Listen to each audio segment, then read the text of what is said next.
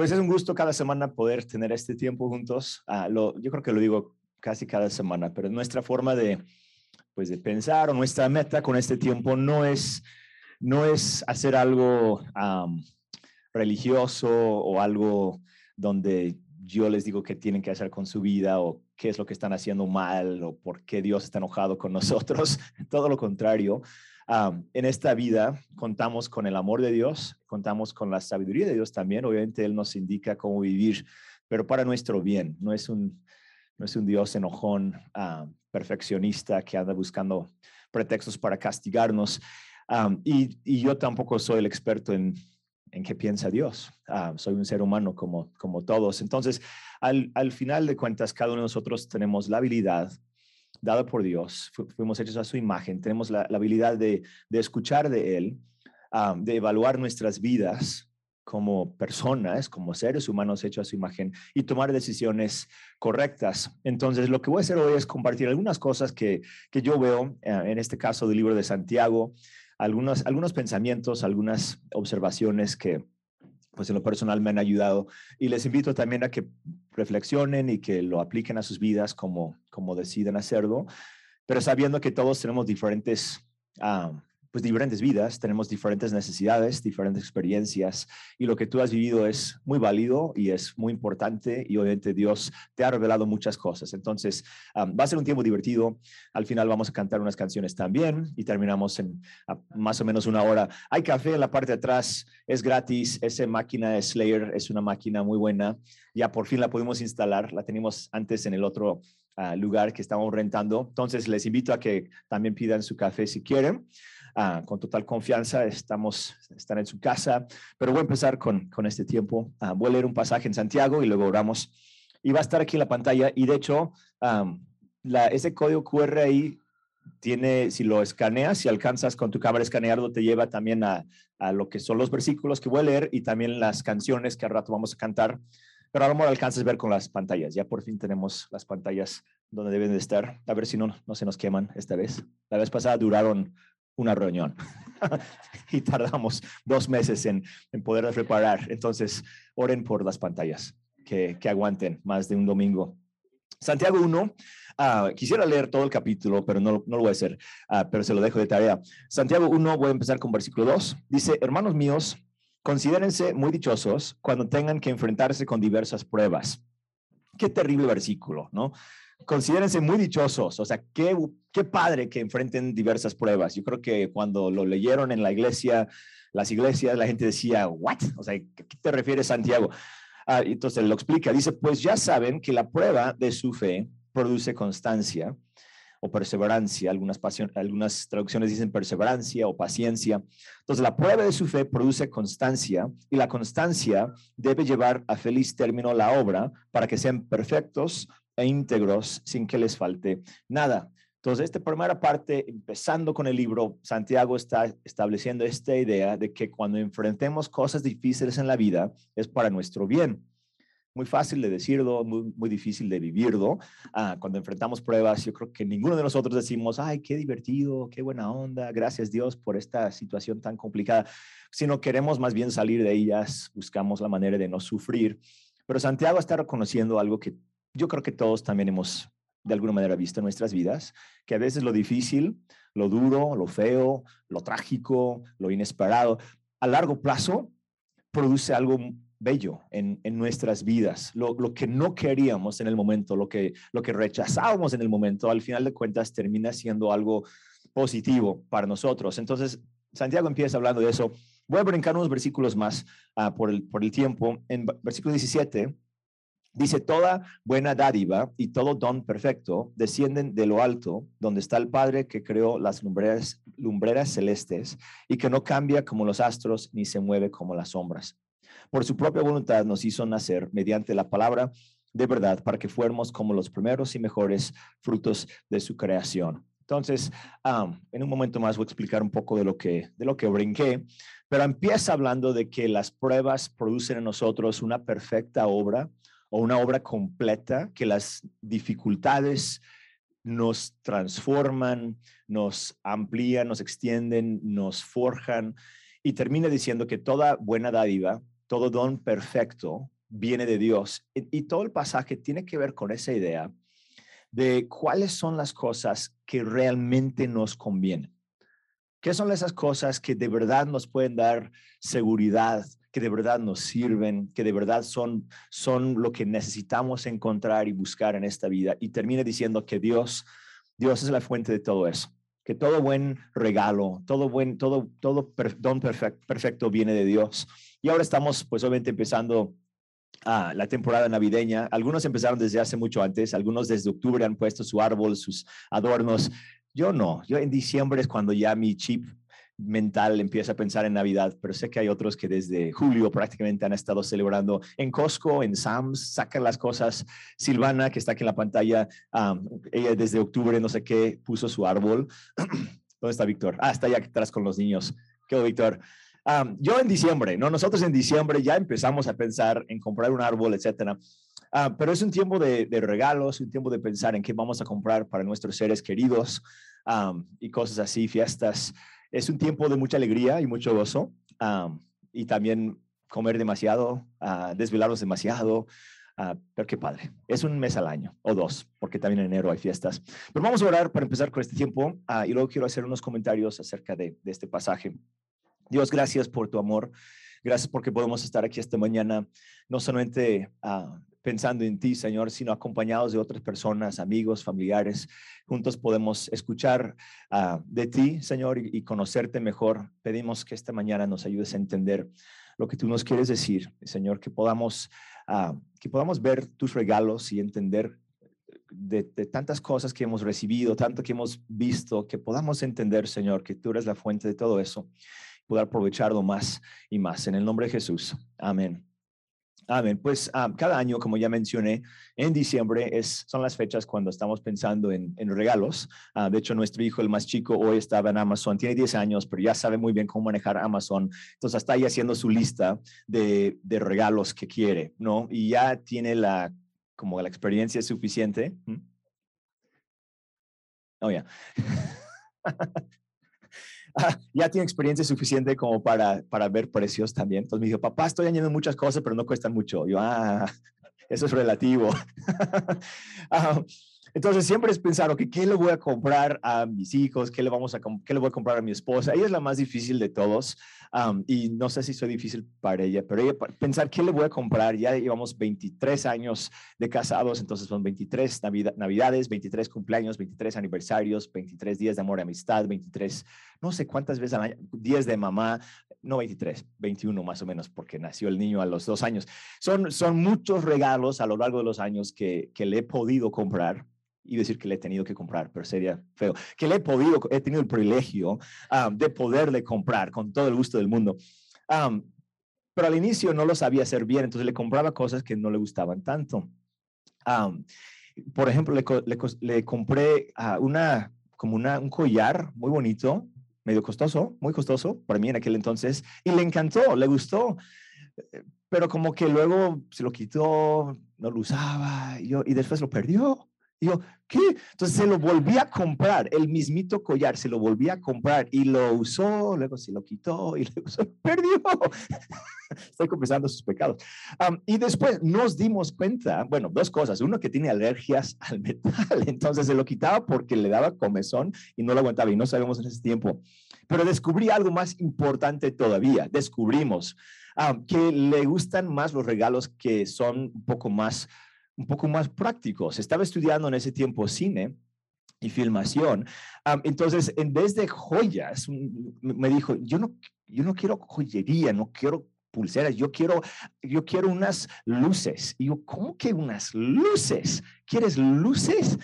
Porque todos mis amigos le compraban a sus esposas eh, cosas así, yo digo joyas o, joyería. Y entonces me dijo, no, no me compres, no malgastes dinero en esas, en esas cosas que a mí no me sirven y las pierdo de todos modos. Dijo, cómprame esas luces y me mostró las luces y, y eran unas luces como de cine, un estuche de cuatro luces como profesionales que costaban una lana, o sea, una lana, muchísimo dinero. Yo dije, nunca te voy a poder comprar ese juego de luces, pero qué interesante idea, ¿no? Qué rara idea que tú quieres luces para la Navidad. Entonces, bueno, seguí, eso fue como en octubre o algo así, pero como buen esposo empecé a investigar por internet a ver si no encontraba un mejor precio y por la gracia de Dios, un total milagro de Dios, alguien estaba cerca de nosotros, estaba vendiendo exactamente ese juego de luces como a la como un 30% de su precio. Se los había comprado, yo creo que no sabía cuánto valían o algo así, y, lo puso en venta en una página en línea y por pura casualidad, más bien por la pura gracia de Dios, me metí a esa página, hice la búsqueda y tenía como hora y media que había subido en línea esa, ese juego con ese precio. Entonces yo le escribí inmediatamente, le dije, yo te los compro estaba como a media hora de donde yo estaba. Dije, yo llego en dos horas, ¿no? Hora y media o algo así. Entonces llegué y él me dijo, mira, en cuanto me escribiste, dice, a los cinco minutos alguien más me ofreció más dinero, después alguien más me escribió, pero como que yo ya hice el compromiso, pues te lo voy a dar a ti. Y yo, pues qué buena onda, ¿no? Pobrecito para él, o sea, se, él perdió un dinero, pero yo salí con un juego de luces. y el juego de luces es grande, pesa, es como un ataúd en tamaño y peso. vacío, vacío, no se imaginen un cuerpo muerto ahí. Como un ataúd, pero está grande. de hecho, lo tenemos aquí. Ah, no está en nuestra casa ahorita. Eso fue hace 11 años. Entonces, en Navidad, yo no sé cómo logré llevarlo a la casa de mis suegros, porque vivían como a dos horas de donde nosotros vivíamos, pero de alguna manera creo que lo metí en la cajuela y lo cubrí con algo, así enorme, enorme la cosa. Y cuando ya en Navidad eh, le regalé unas cositas y a la hora de regalar de, pues el regalo más grande, yo salí arrastrando esa cosa, literal, se puso a llorar por luces de cine que le compré. Estaba llore, llore. Y yo, wow, creo que hasta la fecha no he superado ese regalo. Ah, y 11 años después seguimos usando esas luces. Las usamos cada vez que filmamos algo aquí en la iglesia, las usamos. Ah, entonces digo, yo creo que no las, no las voy a superar. Pero yo comparto también esa misma idea de que si me van a regalar algo que sea práctico ah, y de preferencia deducible de impuestos, es, una, es una doble ventaja. Sí como ese cuadro de luces, lo pude deducir de los impuestos. creo que a veces cuando pensamos en la vida, cambiando un poquito de tema, tenemos ideas de qué es lo que sería un buen regalo para nosotros no como mi hijo que está haciendo su lista en internet. Él, él cree que sabe lo que quiere y realmente sí sabe lo que quiere, pero tal vez no sabe al 100% qué es lo que más le conviene. recuerdo a mi mamá cuando éramos niños chiquitos, ella dijo, jamás les voy a comprar, o sea, recuerdo muy bien, dijo, nunca más les voy a comprar juguetes chafas que vienen en el súper, que vienen con una parte atrás de cartón, porque siempre se rompían y, y, era un, mal, un dinero mal gastado. Y a veces en la vida como que queremos algo, queremos algo que creemos que nos va a hacer felices, que nos va a encantar y podría ser dinero, un trabajo, una relación, ah, lo que sea. Y, y Dios sabe mejor que nosotros qué es el buen regalo para nosotros. Él sabe mejor que nosotros qué es lo que más nos conviene y qué es lo que a largo plazo nos va a seguir funcionando. A veces nosotros sabemos y a veces no. A veces Dios como que nos da lo que deseamos con todo nuestro corazón y a veces Él nos dice, tengo una mejor idea, tengo un mejor regalo. Y creo que todos aquí lo hemos experimentado, seguramente de alguna manera, algo que tú creías que te iba a hacer feliz y lo conseguiste de alguna manera y no fue lo que esperabas, o viceversa, algo que aparentemente no era lo que querías, no en Navidad, digo en la vida real. Y y a largo plazo te diste cuenta, eso fue la mejor, lo mejor que me, hubiera, que me pudo haber sucedido. Tal vez te corrieron un trabajo, ¿no? Tal vez algo sucedió económico en algún lado y, por como resultado de, tuviste que hacer cambios o empezar algo o buscar algo y hoy en día dices, qué bueno que eso me sucedió. Pero en el momento, jamás lo hubieras dicho. En el momento que esa cosa sucedió, a lo mejor hasta dijimos, Dios, ¿qué onda? ¿Dónde estás? Me decepcionaste, yo te pedí esto y esto y esto esto, me diste otra cosa muy diferente. Y lo que encontramos aquí en Santiago, y no, no leí el pasaje completo, pero Santiago mezcla varios, ah, varios temas aquí. Empieza hablando de la paciencia y las pruebas. Dice, las pruebas son buenas porque nos ayudan a desarrollar una perfección, que la perfección no es una perfección moral de nunca pecar, es una perfección de carácter, de estar completos, de poder madurar. Realmente habla de madurar. Entonces él dice las pruebas, o sea, las ah, dificultades nos ayudan a crecer, nos hacen mejores personas, pero sí hay que, hay que atravesarlas, hay que vivirlas, hay que superarlas. Y el mismo proceso de, de caminar por esas cosas con la ayuda de Dios nos va transformando, nos, nos beneficia. Es como si fuera un regalo de Dios.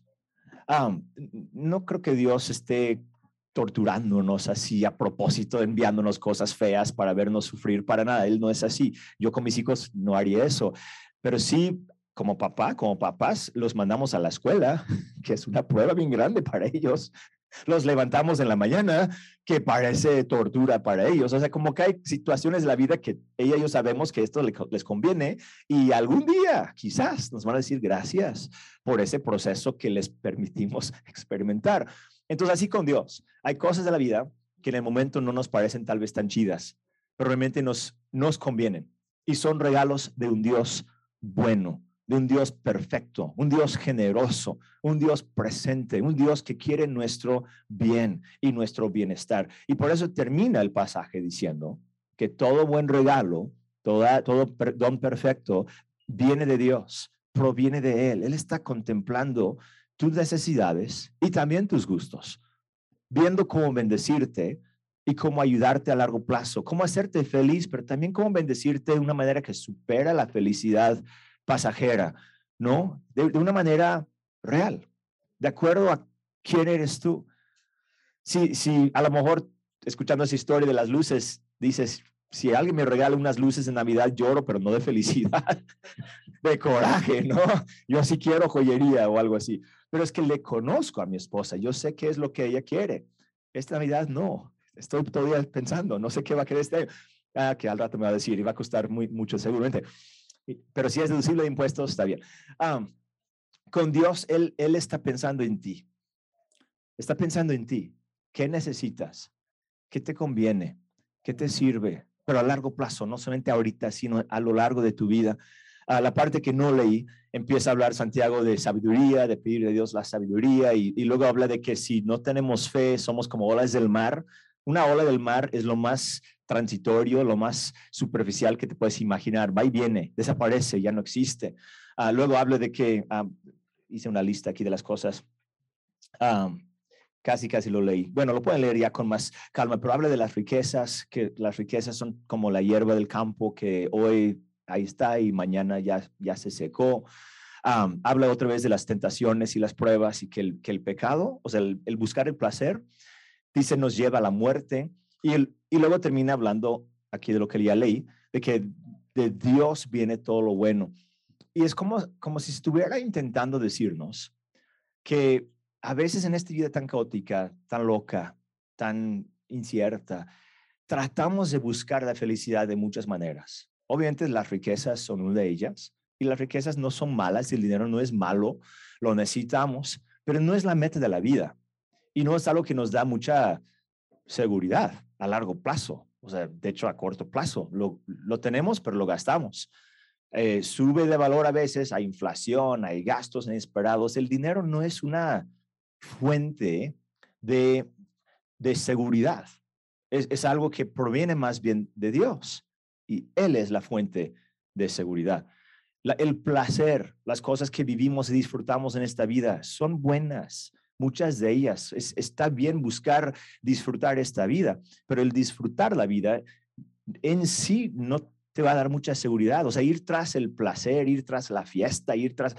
En sí, aunque sea divertido, no es algo que produce seguridad a largo plazo. Y Dios está pensando en nuestro bien, pensando en grande. Y, creo que eso es, importante reconocerlo. Ah, y de, de verdad no tengo nada en contra ni de riquezas ni de fiestas. Repito, es, ahora es diciembre, son puras fiestas, pero no vivimos para las fiestas y no vivimos para el dinero. Y no encontramos en ellas la seguridad que necesitamos, porque van y vienen. Pero en Dios encontramos una estabilidad, una seguridad, una constancia que no existe en otro lado. Y para mí es lo que yo creo que Santiago estaba intentando enfatizar aquí. Hablando de que vienen pruebas y, y hay dificultades y hay momentos cuando no sabemos ni qué onda con la vida y, y, qué está pasando y dónde estoy. Y tal vez estás pasando por algo así ahorita mismo.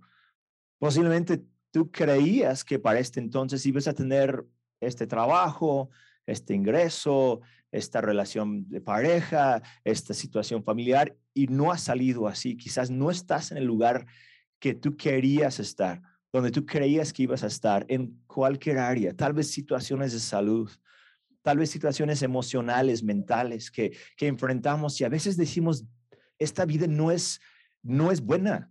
Dios se supone que es bueno, pero lo que estoy viviendo no es algo positivo para nada y no lo entiendo y no lo quiero.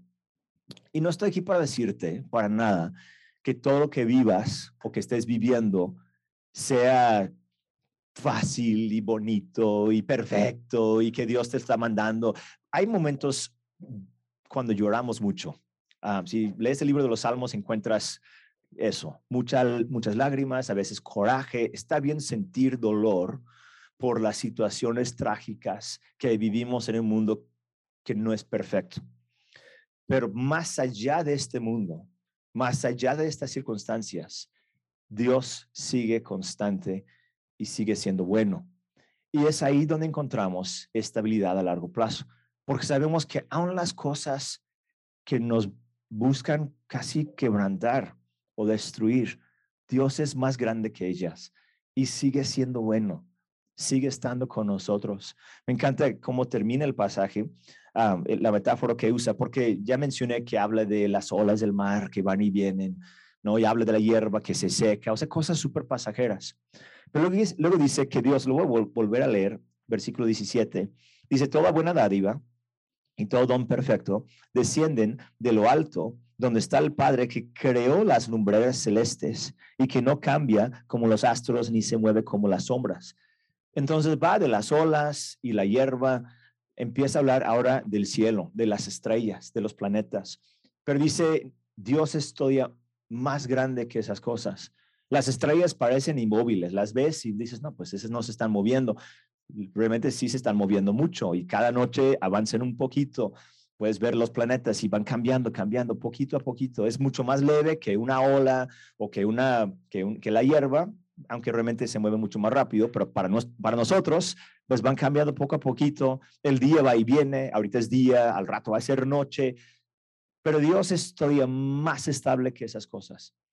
Su, su bondad, su constancia, su presencia es lo que nos da seguridad. Y esa es la única cosa en esta vida tan loca que podemos tener como garantía, que Dios es bueno y su bondad se dirige hacia nosotros. Podemos recibir buenas cosas de Él porque Él es bueno. E-, él, él no es inconstante, Él no está de buenas hoy y de malas mañana. No está presente hoy y de vacaciones mañana. No está despierto ahorita y dormido al rato. Dios continúa con nosotros. Y Él sabe lo que te conviene y lo que quieres y lo que necesitas.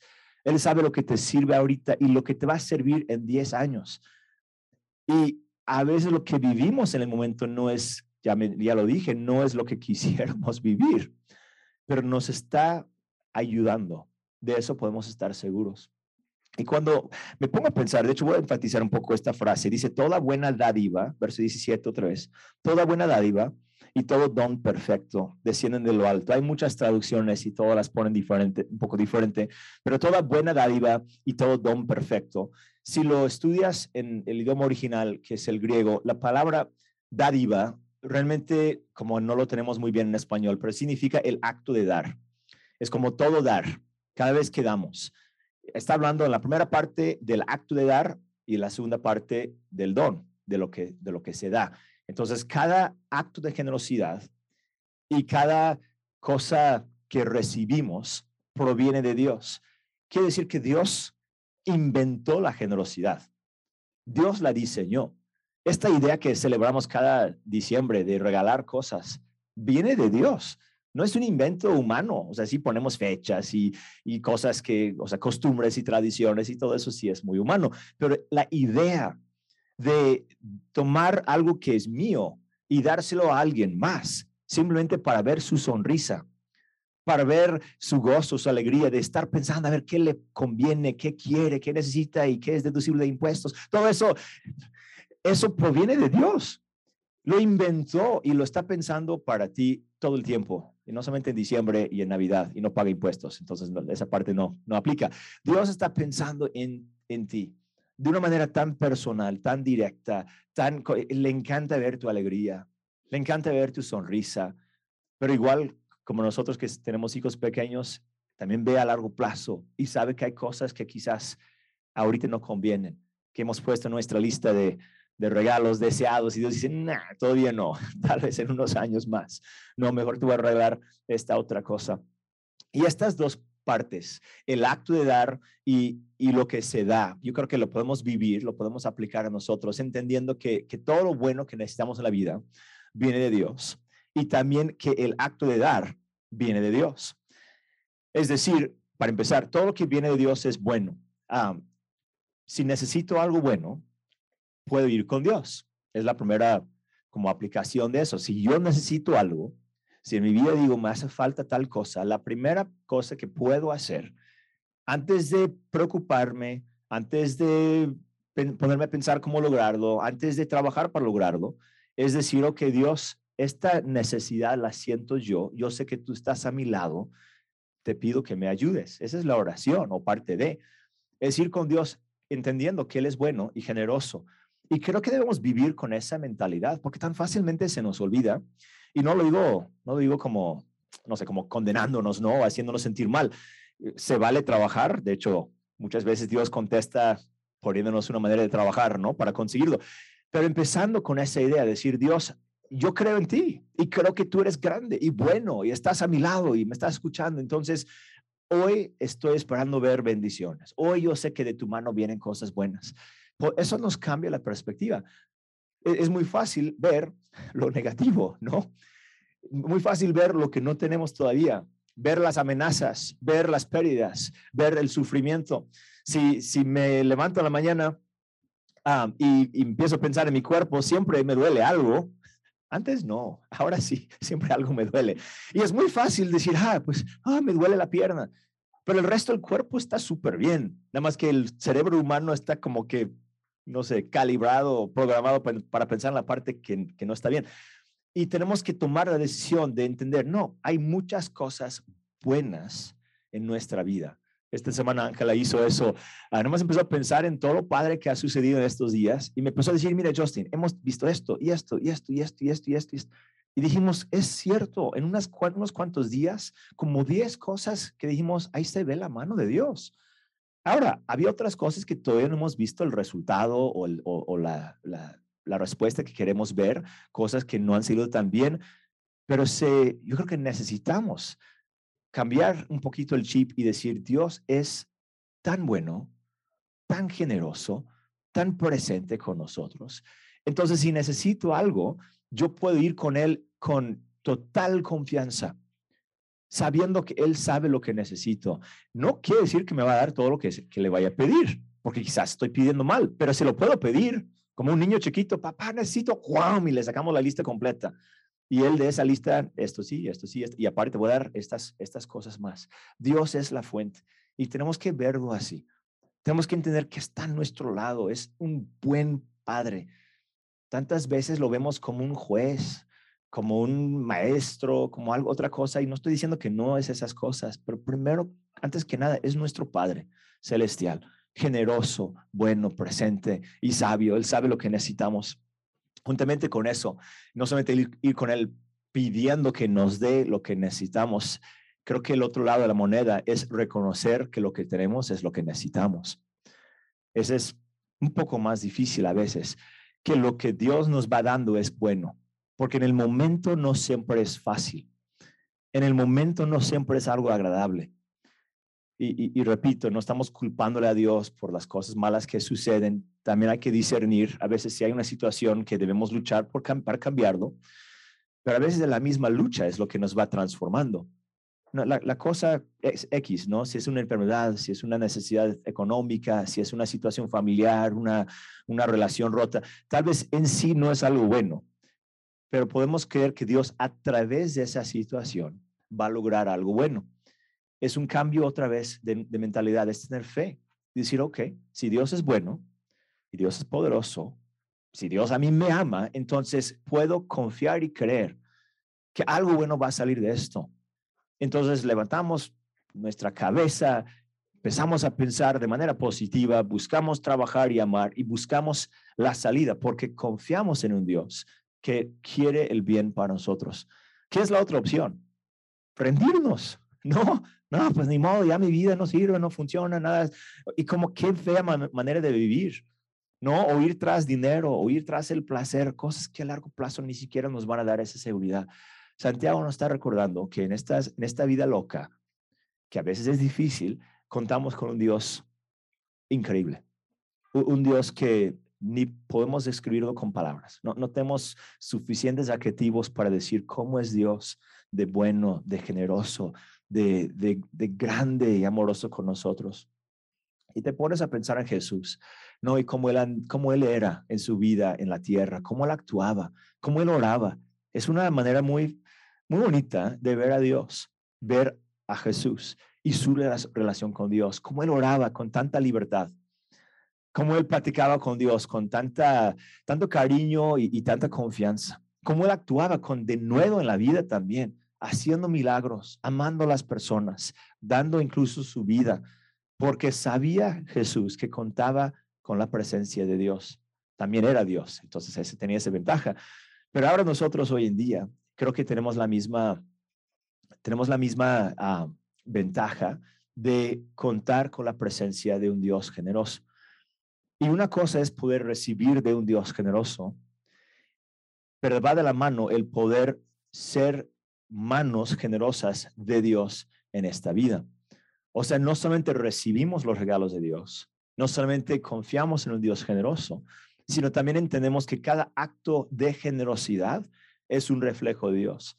Y tenemos la habilidad de vivir así en esta vida. Y creo que debemos todos los días no solamente decir, yo confío en un Dios bueno, sino decir, yo soy una persona creado para hacer el bien. Mi vida es para el bien. Donde vaya, donde esté, yo soy, estoy llevando una, una chispa, una parte de la bondad de Dios es otra manera de vivir. La, tendencia humana tal vez ante el caos, ante el dolor, ante la tragedia, es encerrarnos y decir, voy nada más sobrevivir, voy nada más como que aferrarme a lo poquito que tengo para no perderlo por completo. Pero Dios nos quiere soltar, nos quiere liberar, nos quiere recordar que Él no se queda sin dinero nunca de su mano vienen todas las buenas cosas que necesitamos. Y no tenemos que encerrarnos y aferrarnos y ser codos y, así nada más a la defensiva siempre, sino podemos decir, Dios, tú me estás dando para ayudar. Tú me estás bendiciendo para que yo también sea de bendición donde vaya. Y ahora en diciembre, son, es un mes de muchas, ya, ya dije, ¿no? muchas fiestas, eventos familiares, ah, posadas, mil cosas así. Vas a estar con mucha gente, Ah, el año pasado no tanto por la pandemia, este año como que ya poco a poquito hay más y más, ah, más convivencia. Yo quiero invitarte o quiero recordarte que Dios te hizo para el bien y donde vayas y con quien estés, tú puedes llevar el bien. Puedes hasta decirte en esta fiesta, con este familiar, en esta posada de mi trabajo, algo tiene Dios, no solamente para mí, pero algo Dios quiere hacer a través de mí cambiarnos un poco el pensar que de no solamente sobrevivir, sino de dar. No solamente aferrarnos a lo que tenemos o a recibir de parte de Dios, sino a ser canales de bendición de parte de Él. Y creo que van a, va a ser un fin de año de mucha bendición para muchos. Servimos a un Dios y seguimos a un Dios increíblemente generoso y nos ha dado la capacidad, la habilidad de ser generosos también. Creo que es una alegría que viene a través de eso, una, uh, una libertad que eso produce en nuestras vidas, que, refleja mucho el corazón de Dios. Y quiero orar para terminar. En un momento más vamos a tomar juntos la Santa Cena y no sé si los músicos quieren ir pasando. Ah, pero quiero orar. Si hay algo en tu vida que has dicho, no quiero esto, como este regalo no es regalo, esto que te estoy viviendo, no lo entiendo. yo no, yo no quiero menospreciarlo para nada. No quiero con esto decir, ay, no es fácil, no es gran cosa, deja de quejarte, para nada, porque también hemos he visto, hemos visto situaciones en nuestras vidas tan dolorosas, tan difíciles, sabemos lo que es, creo que todos aquí sabemos lo que es sufrir, ¿no? Y, perder algo, perder la esperanza, perder la expectativa, perder el optimismo en esta vida. y, tal vez hay alguien o algunas personas que hoy han sentido eso. Quiero orar por ti que puedas volver a confiar en un Dios bueno, que puedas poner en manos de Dios por ahora esa situación que no entiendes, sabiendo que a largo plazo vas a ver el resultado. Tal vez ahorita no. Y está bien. De verdad, Dios no se molesta si, si nos quejamos con Él. El Dios no se enoja si, si lloramos o, o nos enojamos o sentimos frustrados o incluso decepcionados. Él entiende que no tenemos la perspectiva que Él tiene, pero no deja de ser bueno, no deja de ser generoso. Todo lo contrario, cuando estamos pasando por esos momentos difíciles, es cuando más podemos decir, Dios, en tu bondad voy a confiar, en, en tu amor voy a confiar porque no me quede otro. Ni en las riquezas, ni en mi sabiduría, ni en mi esfuerzo puedo confiar, pero en la bondad constante, permanente de Dios, tú y yo podemos confiar para siempre. ¿Por qué no te pones en pie conmigo si, si quieres, si puedes físicamente? Y vamos a orar. Quiero invitarte a que tomes unos segunditos mientras yo estoy orando para en tu corazón o si quieres con tu misma boca también decir, Dios, yo te entrego todo. Yo confío en ti, confío en tu bondad y vamos a recibir esa, esa fe, esa certeza, esa confianza en Él.